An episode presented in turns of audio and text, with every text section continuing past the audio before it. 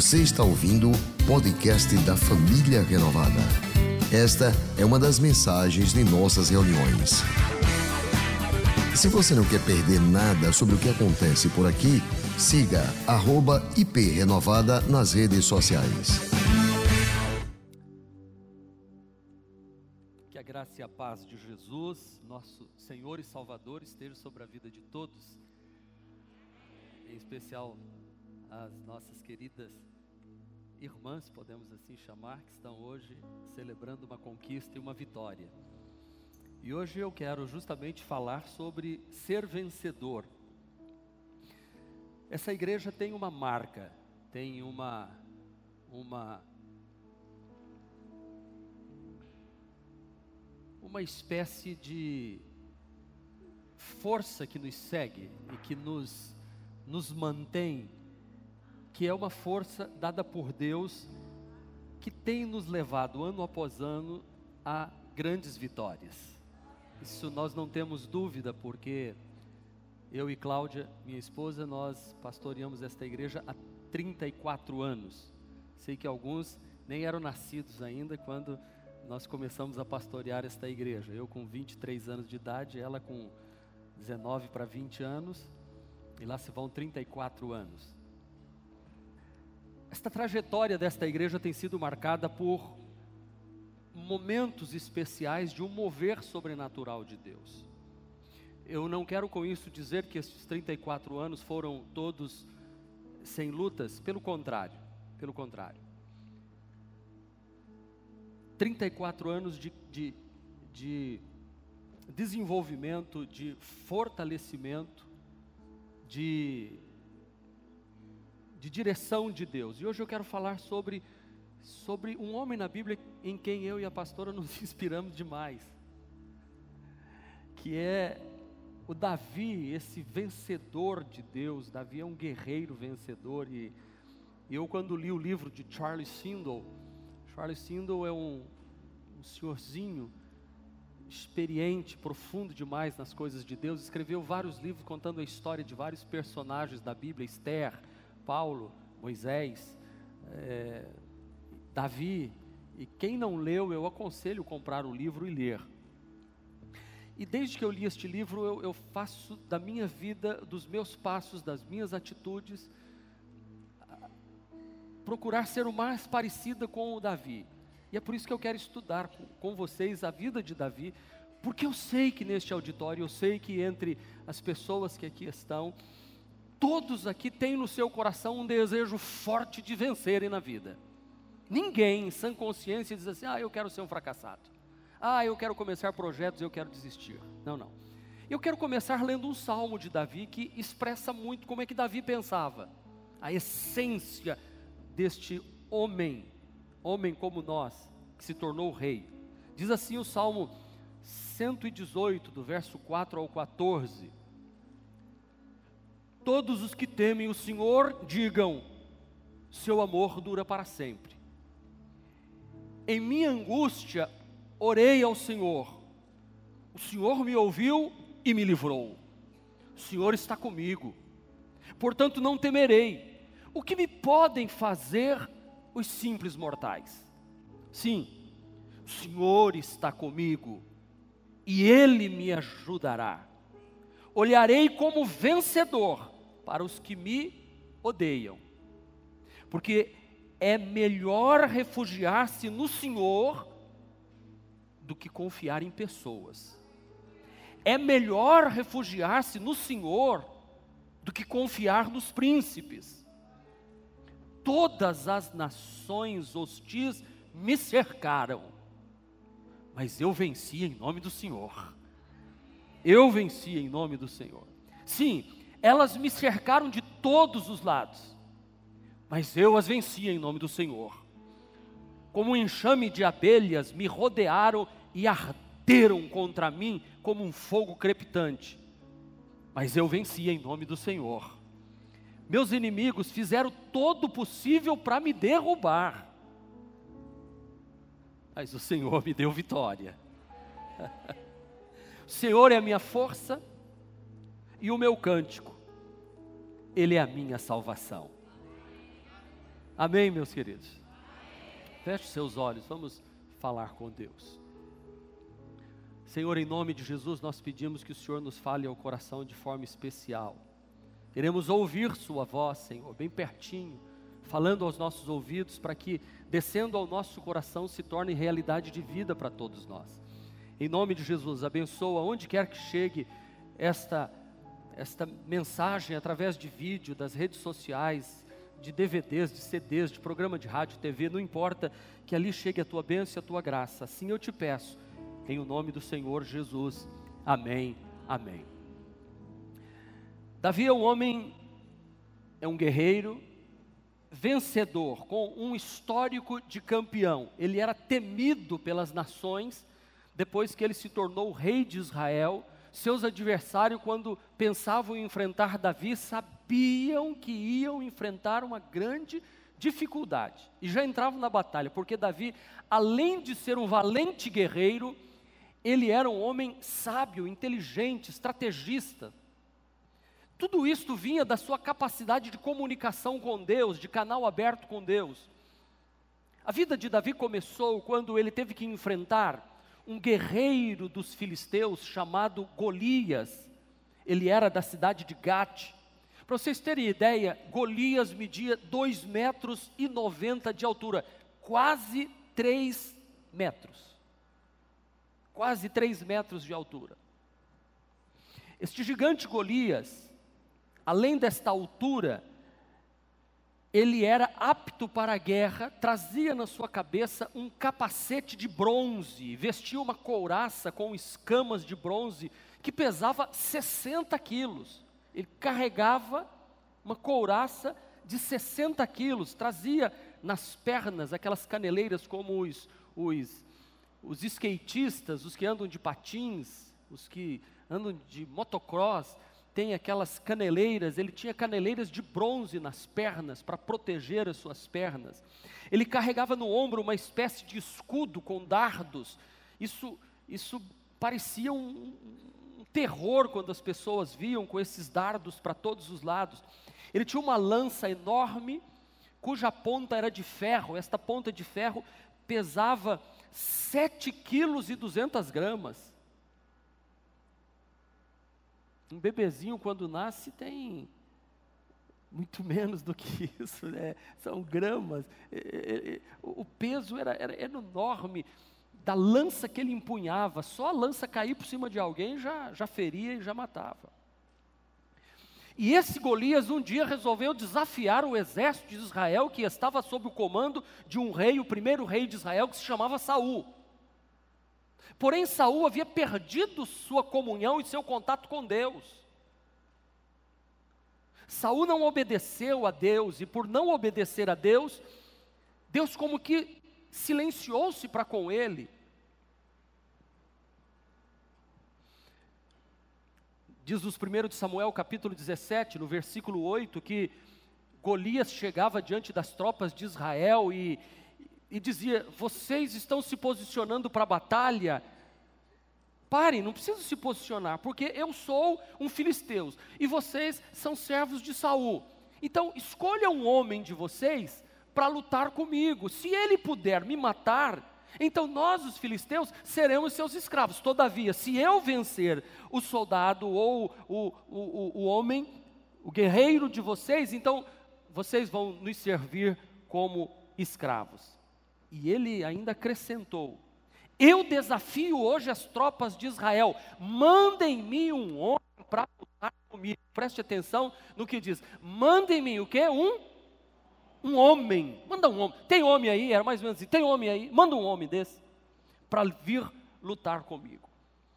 A Bíblia diz que 40 dias o filisteu tomava posição de manhã e de tarde. Ao começar o dia, ele ia lá, tomava posição e desafiava. Chegava no final do dia, ele desafiava de novo. Isso já durava 40 dias. Exército de um lado, exército de outro, esperando o momento certo. Na visão humana, era impossível que Davi vencesse este gigante. Porque Davi, meus irmãos, Davi tinha aproximadamente um metro e sessenta 1,64, bem medido quando eu vou medir a, a minha estatura, 1,65, bem medido, assim já quase respirando mais para o, o, o, pé subir um pouco do chão assim. Agora imagine um camarada de 3 metros, quase o dobro. Eu procurei uma foto que eu tirei há poucos dias com o deputado federal lá de Minas Gerais, um, um irmão querido, que ele tem 1,98m, 99 Gente, eu procurei a foto para pôr aqui, mas eu não encontrei. E eu tirei uma foto com ele porque foi brincadeira. Quando ele chegou perto de mim, tudo bom, pastor Marco, como é que está? E me abraçou, eu abracei a cintura dele assim, ó. E aí eu falei, não, tem que tirar uma foto. A pastora lembra desse dia, estávamos no jantar no aniversário do, do bispo JB, lá de Brasília, no jantar do aniversário dele, tive o privilégio de tomar refeição com os pais dele e, e, e com esse deputado federal. E o pai também é enorme. E eu falei, não, eu tenho que tirar uma foto. Aí bati uma foto, muitos irmãos já viram essa foto. Agora imagina, ele, esse, esse meu amigo tem 1,98m. Esse aqui, o gigante Golias, tinha 2 metros e 90, quase 3 metros, imagina. Davi não tinha armas. Davi tinha apenas um cajado de pastor, porque ele era pastor de ovelhas. Davi tinha cinco pedrinhas dentro do seu alforge e uma baleadeira, um estilingue, um, uma atiradeira. Porém, Davi tinha uma coisa a mais, ele confiava no Senhor. E o salmo que lemos demonstra isso. Ele acreditou no Senhor, que o Senhor poderia lhe dar vitória. E ele disse a Golias assim: Ó, tu vens a mim com espadas e com lanças e com escudos, mas eu vou, eu, eu vou contra você em nome do Senhor dos Exércitos. Eu vou em nome do Senhor dos Exércitos a quem você está afrontando. Você está zombando do exército de Israel, mas ao zombar do exército de Israel, você está zombando do Deus de Israel. E eu vou lutar contra você. Agora, lembre-se de uma coisa: Golias pediu um homem para lutar com ele. Deus mandou um menino para lutar com ele. Olha a ironia de Deus. Às vezes nós olhamos para as circunstâncias e achamos que elas são verdadeiros gigantes. Quando Deus está olhando e fala assim: ó, basta uma criança para derrubar esse, esse enorme problema que você está achando que é grande demais.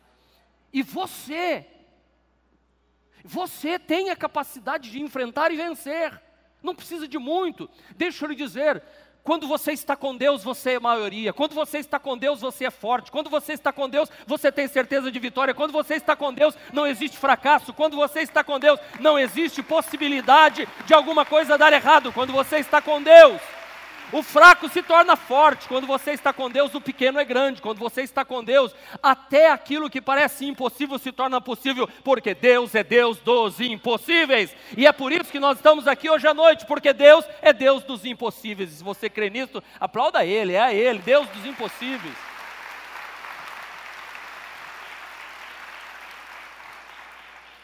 Sabe por quê? Porque o vencedor de Deus, ele tem uma percepção diferente dos demais. Diga ao seu irmão: o vencedor de Deus tem percepção diferente dos demais. Agora diga assim para você, assim, ó, ó, ó, Marcos, o vencedor de Deus tem uma percepção diferente dos demais. Você tem que ter uma percepção diferente dos demais. Você tem que ver o que os outros não estão vendo. Você tem que perceber o que os outros não estão percebendo. Porque muitos desafios surgem diante de nós todos os dias. Mas não é algo exclusivo seu. Deixa eu lhe dizer, o companheiro do seu lado enfrenta problemas também. Ei, você tem família perfeita? Ei, você tem casamento perfeito? Ei, os seus filhos são perfeitos? Ei, a sua igreja é perfeita? Ei, você não enfrenta nenhum tipo de problema? Ei, se belisque, pode ser que você não esteja mais vivo. Porque problemas existem em todos os lugares. A grande questão e o que me intriga muitas vezes é a maneira com que as pessoas olham para os, os problemas, a percepção que têm, porque não conseguem vencer, porque olham com olhos de derrota, olham como os medianos, os medíocres, olham para a vida. Davi e Golias, eles nos dão respostas. Porque Golias, ao desafiar o exército de Israel por 40 dias, e o exército de Israel ficava com medo. Eles recuavam. E o medo faz isso, faz com que você desista, que você não avance.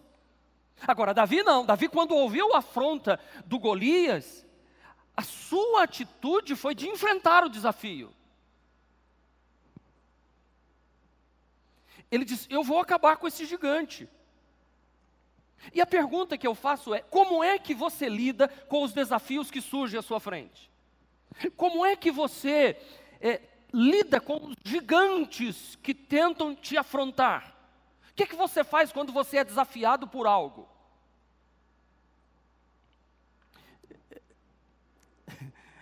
Eu não sei, dizem que é coisa de baixinho. Baixinho não pode ser desafiado. E eu acho que é assim com Golias. E eu ouvi também uma coisa, assim, cuidado com mulher pequena. Mulher pequena é brava demais. Se tiver uma mulher pequena assim, perto de você, e eu tinha minha avó que media 1,49m, 50 mas ô mulherzinha brava. Portuguesa que eu vou te contar, botava a mão assim na, na cintura. Ah, meu Deus, a minha infância foi tenebrosa. Ela era assim da altura da Aninha, sabe, minha filha?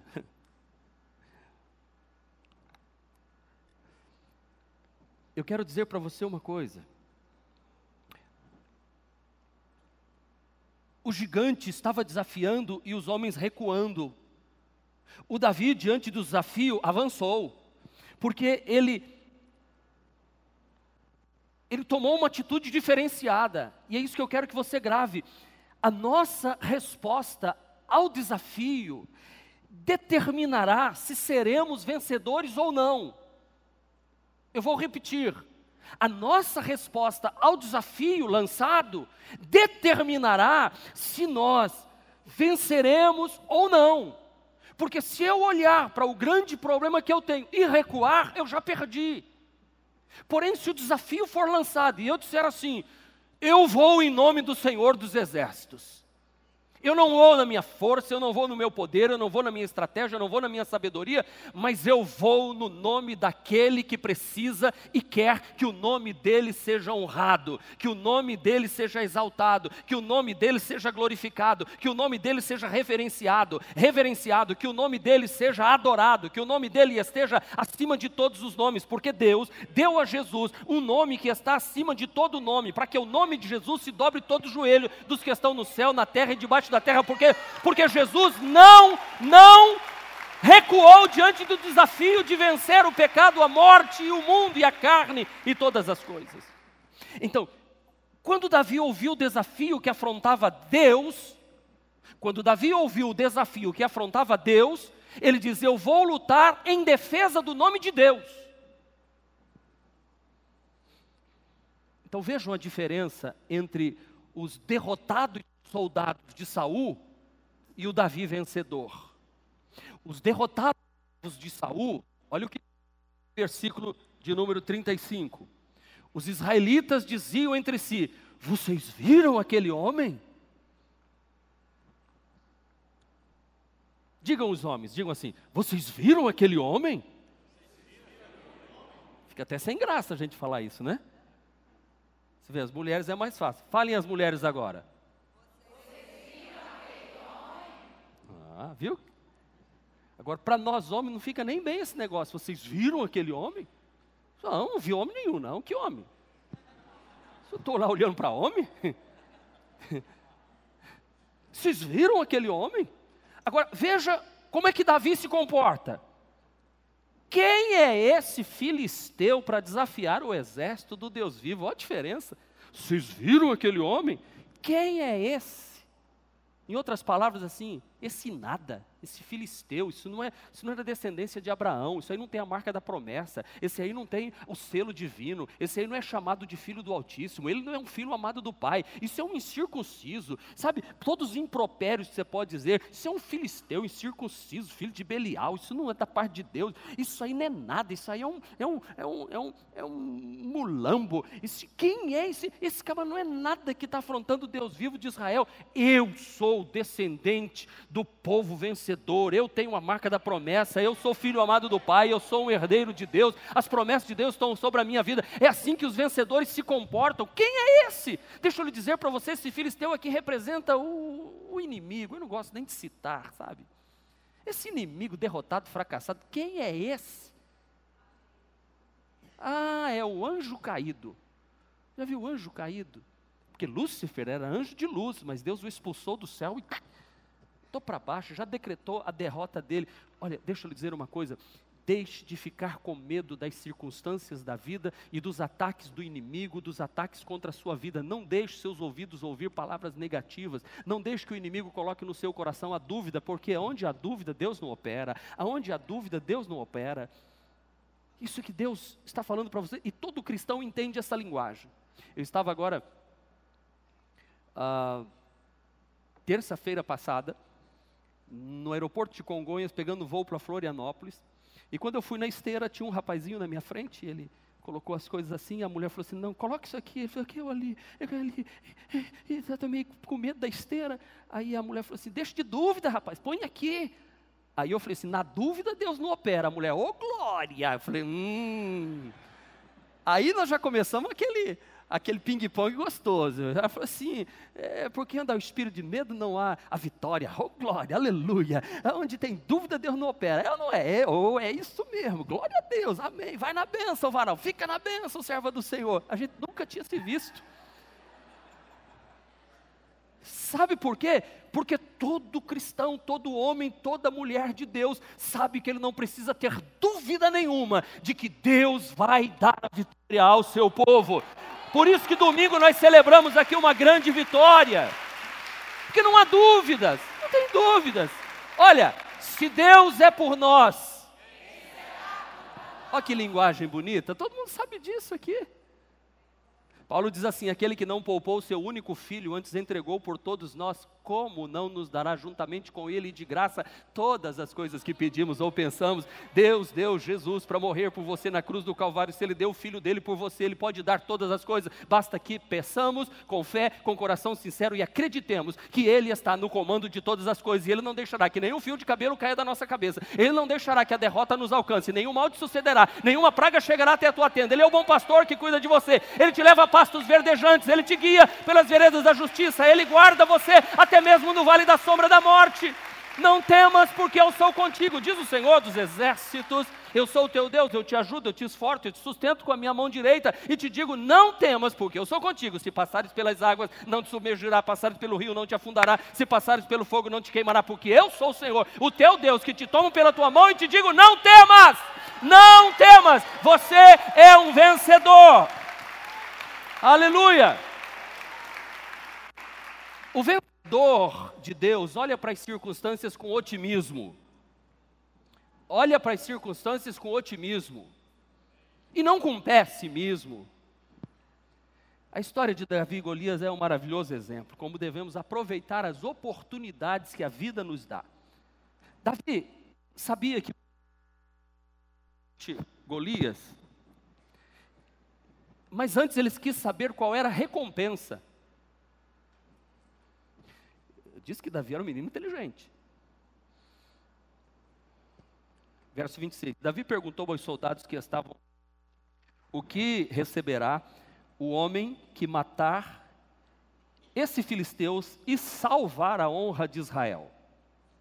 Repetiram a Davi o que haviam comentado e lhe disseram: Isto é o que receberá o homem que matá-lo. Verso 25.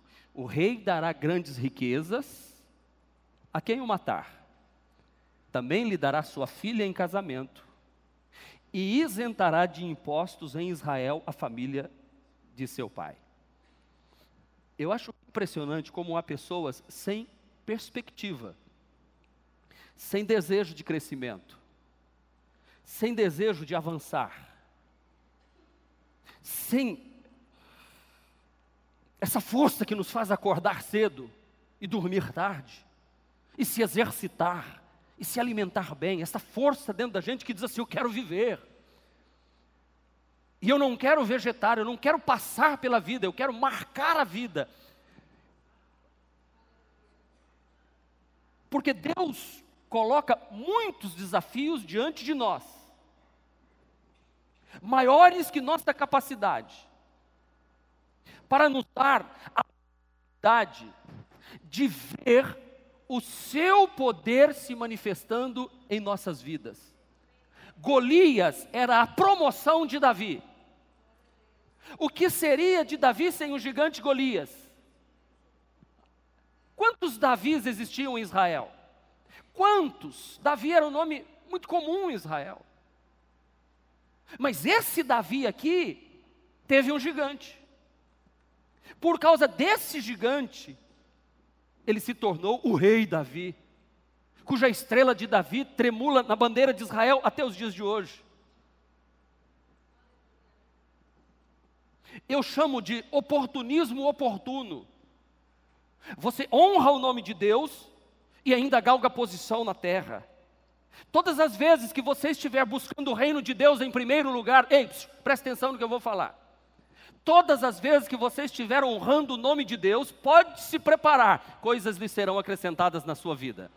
Aonde está essa promessa? Jesus disse: Buscai em primeiro lugar o reino de Deus e a sua justiça, e todas as demais coisas vos serão acrescentadas. Quando você honra o nome de Deus na sua vida, quando você enfrenta os problemas e diz assim: Deus me dará vitória, eu vencerei, o nome de Deus vai ser glorificado. Esta obra é para a glória de Deus, este culto é para a glória de Deus, este lugar é para a glória de Deus, a minha vida é para a glória de Deus, tudo que tenho, tudo que sou é para a glória de Deus. Deus diz assim: Eu te dou mais então, porque o meu nome está sendo glorificado na sua vida e você está buscando o meu reino em primeiro lugar. São oportunidades de ouro que surgem na nossa vida.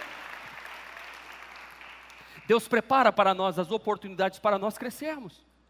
Por favor, moços e moças, não encarem uma, uma aparente derrota como o final de sua vida.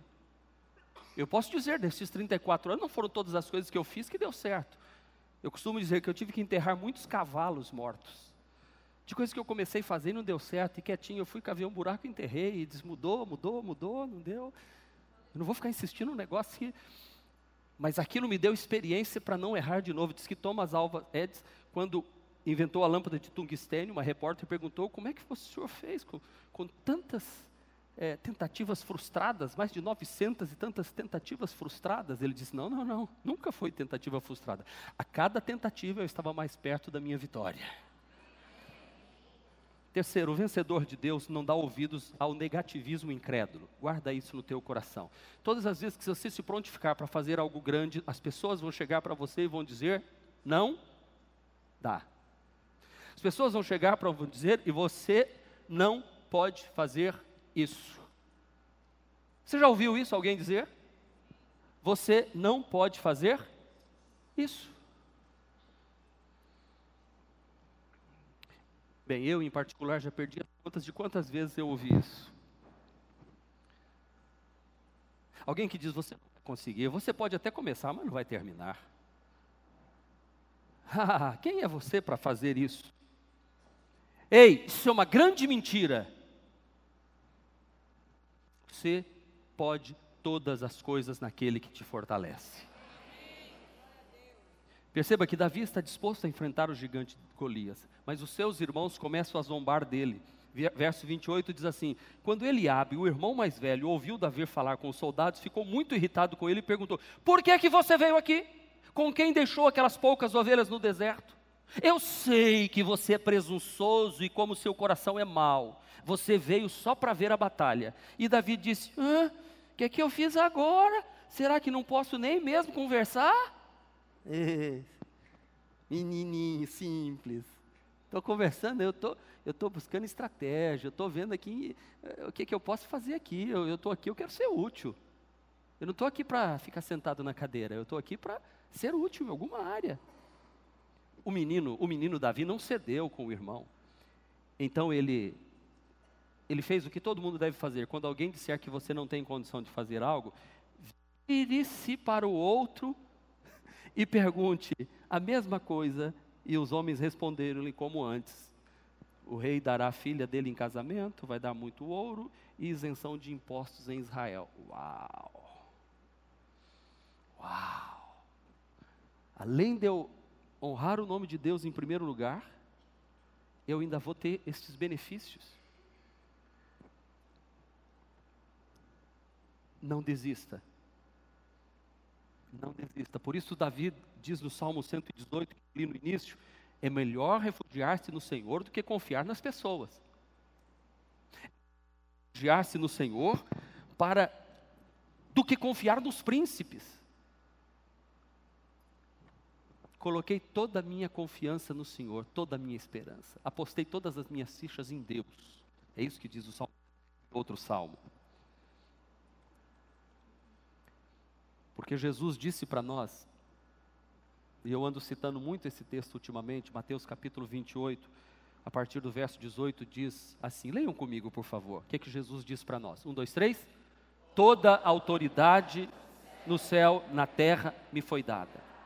Portanto, vão e façam discípulos de todas as nações, batizando-as em nome do Pai, do Filho, do Espírito Santo Ensine esses novos discípulos a obedecerem a todas as verdades. E eu que eu lhes dei. E lembrem-se disso. De novo. E...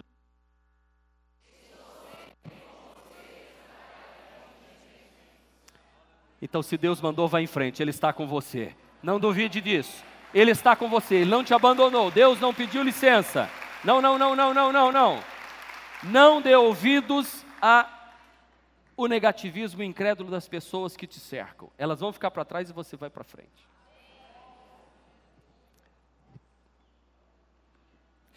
E, e, Deus faz algumas coisas que a gente fica encantado. Eu vou falar, está sendo gravado, mas eu vou falar. Porque foi algo assim tão quando eu estava para ser consagrado como evangelista em experiência, em 1985, na cidade de Cianorte, numa noite de quinta-feira, tinha um presbitério todo para fazer a aprovação da minha consagração para vir para o Nordeste.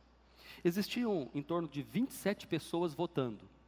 Três foram contra a minha ordenação, dizendo que eu era muito novo, que eu não conseguiria, que seria impossível sair do Paraná e vir para Aracaju, especialmente recém-casado, sem experiência pastoral, que aqui era muito difícil e tal. Três. Três homens.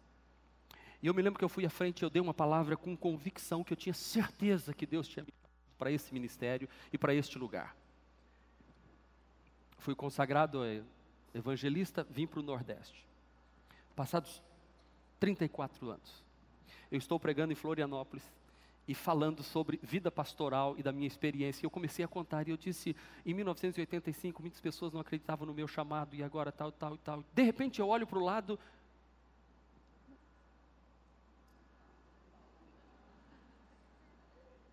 E eu disse, e esse pastor que está aqui estava lá naquela reunião. Era um dos que tinha votado contra mim.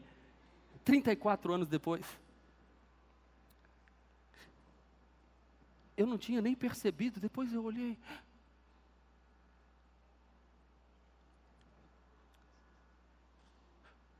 Pode passar anos, mas Deus vai provar para aqueles que diziam que você não conseguiria, e você conseguiu porque confiou no Senhor, Deus vai fazer com que o nome dele seja glorificado na sua vida. Muitos começam, mas poucos terminam. Muitos começam, mas poucos terminam.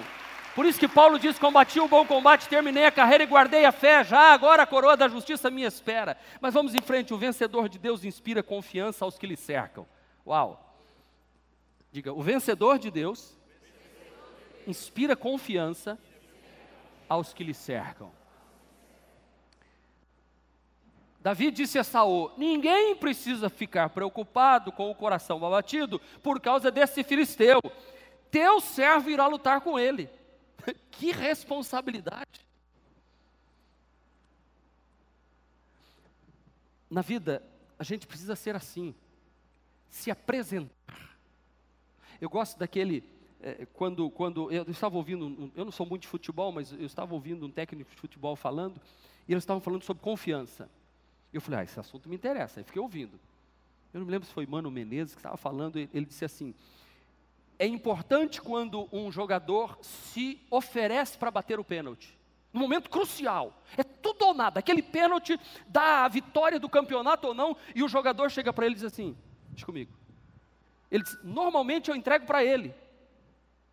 Porque todo, todo jogador precisa ter essa convicção de que ele está preparado para aquele momento. Se ele não está, ele treme e diz assim: Não, eu não, eu não, eu não, o outro, o outro. Pronto, não, não põe esse que não vai dar certo. A mesma coisa eu pensei assim: é assim no reino de Deus também. Deus tem que estar lá de cima olhando e dizendo assim: Eu estou precisando de alguém lá que faça um movimento grande na terra. Você tem que dizer assim: Estou aqui, Senhor, eis-me aqui, Senhor, estou aqui. Aí ele pode dizer assim: Os anjos podem dizer assim: Oh, mas não tinha um maiorzinho, não. Mas não tinha um mais qualificado, não. E eu sei que muitas vezes você pergunta também, por que eu, Senhor? Deus diz assim, porque eu escolhi as coisas loucas deste mundo, eu escolhi as coisas fracas deste mundo, eu escolhi as coisas que não são para confundir as que são, para que a glória seja minha e não seja de quem fez. Então você está aqui hoje assentado, saiba de uma coisa, se voluntarie, se coloque na, na posição e diga assim: confiar e eu vou em frente, porque o Senhor me dará vitória. E quando você diz assim, eu posso, eu vou, eu vou conseguir em nome do Senhor, outros virão do seu lado e vão dizer, eu também estou junto com você, eu também estou junto com você, vamos junto. E esse grupo vai crescendo, vai crescendo, vai crescendo. Chega ao ponto que você diz assim, agora nós vamos avançar. E os valentes de Davi avançavam com ele sem medo, ainda que parecesse para ir para a morte, eles iam junto, porque sabiam que a vitória era certa no nome de Jesus. Agora eu digo, se os valentes de Davi tinham coragem para ir em frente, Davi morreu e está no túmulo, imagina nós que seguimos o Rei Jesus, que morreu, mas o túmulo dele está vazio, ele ressuscitou, está sentado à direita de Deus e diz: Eu estou com vocês em todas as pelejas. Jesus nos inspira a ir mais longe e ser mais forte. Davi inspirou outros homens. É como se Davi dissesse assim: a aflição de vocês acabou, eu vou lutar e eu vou vencer. Pode começar a festa. É por isso que eu digo, 2020 já chegou, nós já pagamos a prestação, aquele gigantão de 105, de, de 1 milhão e 500 metros de altura. Já caiu. Ouça o barulho dele. Puf, caiu.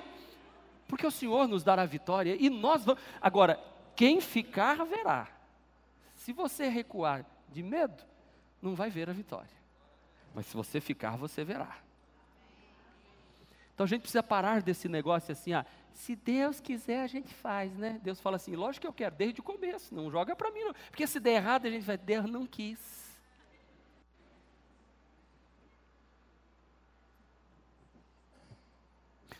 Já imaginou todos aqueles que começaram a estudar com vocês e não se formaram e dizem assim: ah, Deus não quis. É, jogou para Deus, né? Você não quis. Não estou criticando ninguém, só estou servindo como exemplo. Claro que cada um tem suas circunstâncias, suas dificuldades. Mas a vitória é para poucos. A Bíblia até diz: muitos são chamados, poucos são escolhidos. A Bíblia diz que por se multiplicar a iniquidade, o amor de muitos.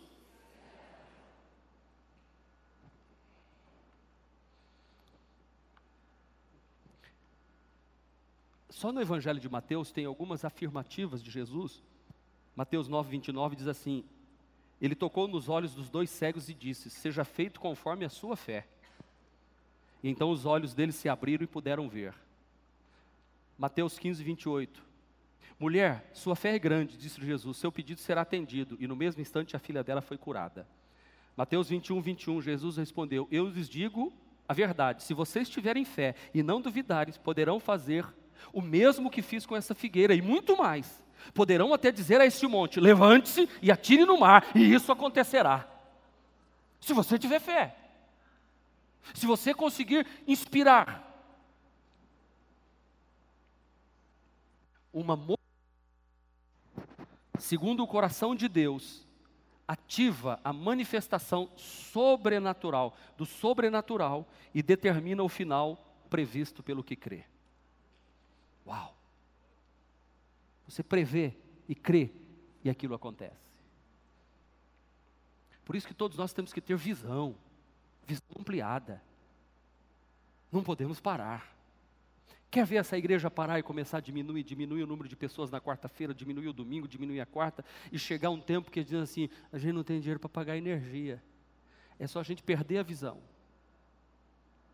E o povo começar tudo a ficar acomodado.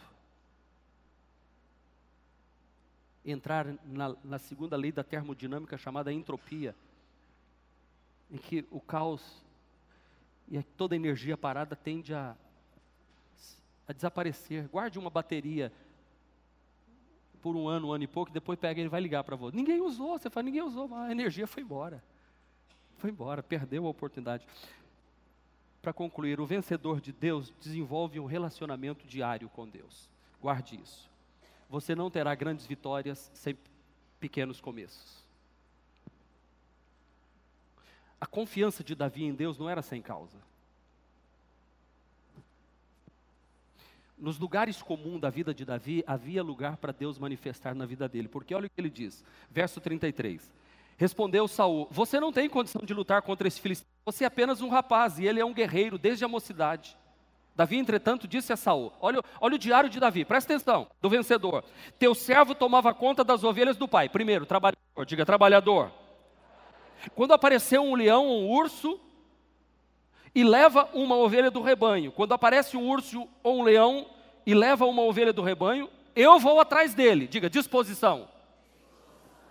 Eu vou atrás dele. Atinjo com um golpe. Estratégia. Primeiro um golpe. Eu não vou no mano a mano. Primeiro eu tenho que dar um golpe nele para deixar ele tonto. E livro a ovelha da sua boca. Quando ele se vira contra mim, eu pego na juba dele. Vamos pegar leão pela juba. Eu pego na juba dele.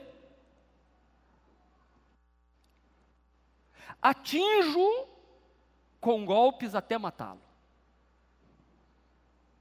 Teu servo é capaz de matar tanto um leão quanto um urso.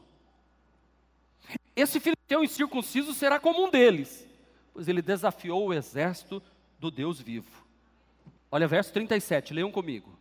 O Senhor que me livrou das garras do leão e das garras do urso, me livrará das mãos desse filisteu. Aleluia. As pequenas vitórias me credenciam para as grandes batalhas. Caminhe vencendo, crescendo, se desenvolvendo, se tornando melhor, mais preparado, mais qualificado se tornando melhor ser humano, aprendendo a perdoar, aprendendo a amar, aprendendo a controlar seus sentimentos, fazendo terapia para descobrir onde é estão os seus grandes problemas. E aqui na igreja a gente oferece de graça, viu? 30 semanas de terapia aqui, uma hora por semana, 30 semanas, de graça, viu? E você vai descobrir que você é um filho amado de Deus. As inscrições estão abertas, né, pastor? Ontem nós tivemos a 32 segunda aula, semana que vem termina a 30 vigésima nona, perdão. A,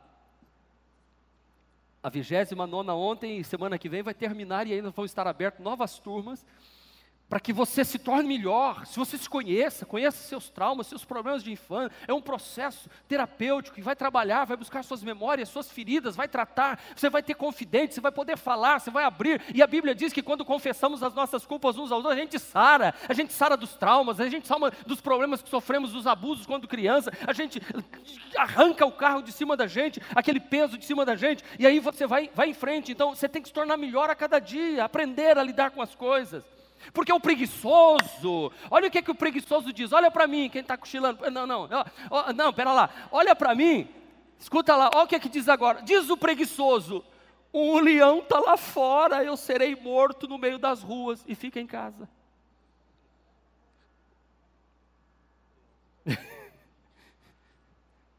Tem um leão na rua, eu não vou não, eu não vou não, alguém vai passar na minha frente eu vou ser engolido. Aí, para com isso.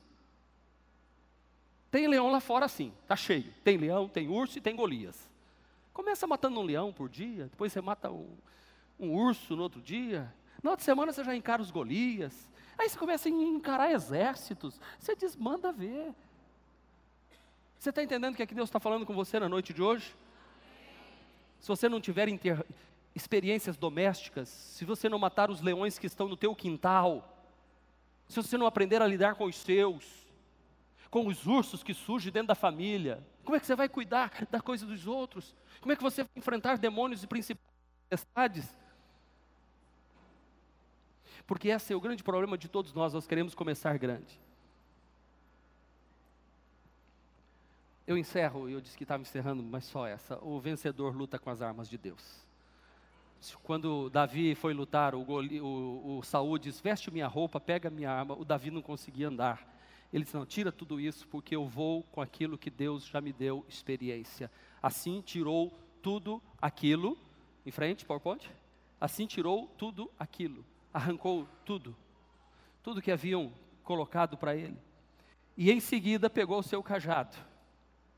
Escolheu no riacho cinco pedras lisas. Colocou isto é, no seu alforje de pastor, e com a sua tiradeira na mão, aproximou-se do filisteu. Ei, você não precisa imitar ninguém, seja autêntico. Você não precisa copiar dos outros, você não precisa colar dos outros, seja você.